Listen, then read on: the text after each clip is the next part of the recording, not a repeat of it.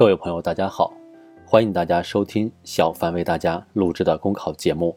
节目文字版下载，请关注微信公众号，跟着评论学申论。本期话题为为防汛救灾创造良好信息环境。今年汛期以来，我国降水总量多、强度大，山洪地质灾害多，部分地区损失严重。当此之际，增强信息发布和舆情引导的针对性、有效性。凝聚风雨无阻向前进的万众合力，对战胜洪涝灾害、最大程度减轻因灾损失至关重要。京津冀辽将迎六年来最大冷锅暴雨，苏州中心漏水坍塌，上海公交车进水当船开。有媒体梳理近期汛情谣言，并集中进行辟谣，受到各方欢迎。一些重大自然灾害的发生，不仅可能威胁百姓生命财产安全。还容易造成心理上的恐慌，这是谣言不断出现的重要原因。一些谣言配着看似科学的分析、确凿的影像，利用人们对相关信息的关心关切进行传播，造成了一定的负面影响。防灾减灾不仅要防止各类现实小灾酿成大祸，也要防止各路谣言扩散传播，扰乱人心，徒增不必要的防灾成本。消减谣言存在空间，职能部门责无旁贷。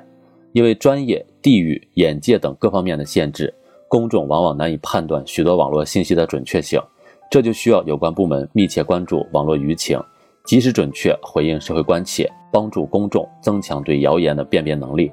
不久前，一个地球引力场磁场紊乱，今年会有各种巨大灾难的帖子在各大媒体平台大量传播，对此，气象专家硬核辟谣，消除了公众的疑惑。与公众个人发布、随手转发不同，相关部门的信息发布与核实需要一定的时间和程序，不妨通过官方网站动态滚动、及时联络媒体发布等方法，随时更新相关进展，最大程度、最快速度保障公众的知情权，提升科学素养，有助于增强公众抵抗谣言的免疫力。暴雨山洪来了怎么办？今年梅雨为何脾气这么大？七上八下为何如此多雨？应急管理、气象等部门推出一系列防汛科普动画，通俗易懂，方便传播，形成了广泛影响。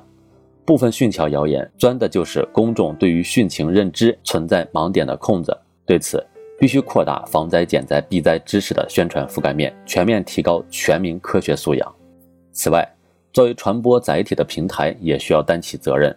当前，各大互联网平台大都已经开通辟谣功能。依托大数据技术实现信息共享、快速查询，在中国互联网联合辟谣平台的辟谣数据库，只用输入“汛情”二字，便能轻松查证近期广泛传播的汛情谣言。技术越来越进步，谣言治理也越来越从容。值得注意的是，动动手指随手传播虚假气象灾害灾情，可能已经涉嫌违法违规。公众务需增强法治意识。多从职能部门正规渠道获取汛情信息，不做谣言的助推者。防汛救灾容不得丝毫放松警惕，阻止汛情谣言的努力也需要久久为功。面对多发易发的极端天气和严峻复杂的防汛救灾形势，只有各方协同、众志成城，才能筑牢抵制谣言的堤坝，为防汛救灾创造良好氛围，为科学安全度汛提供保障。本节目所选文章。均来自人民网、求是网、学习强国。申论复习，请关注微信公众号，跟着评论学申论。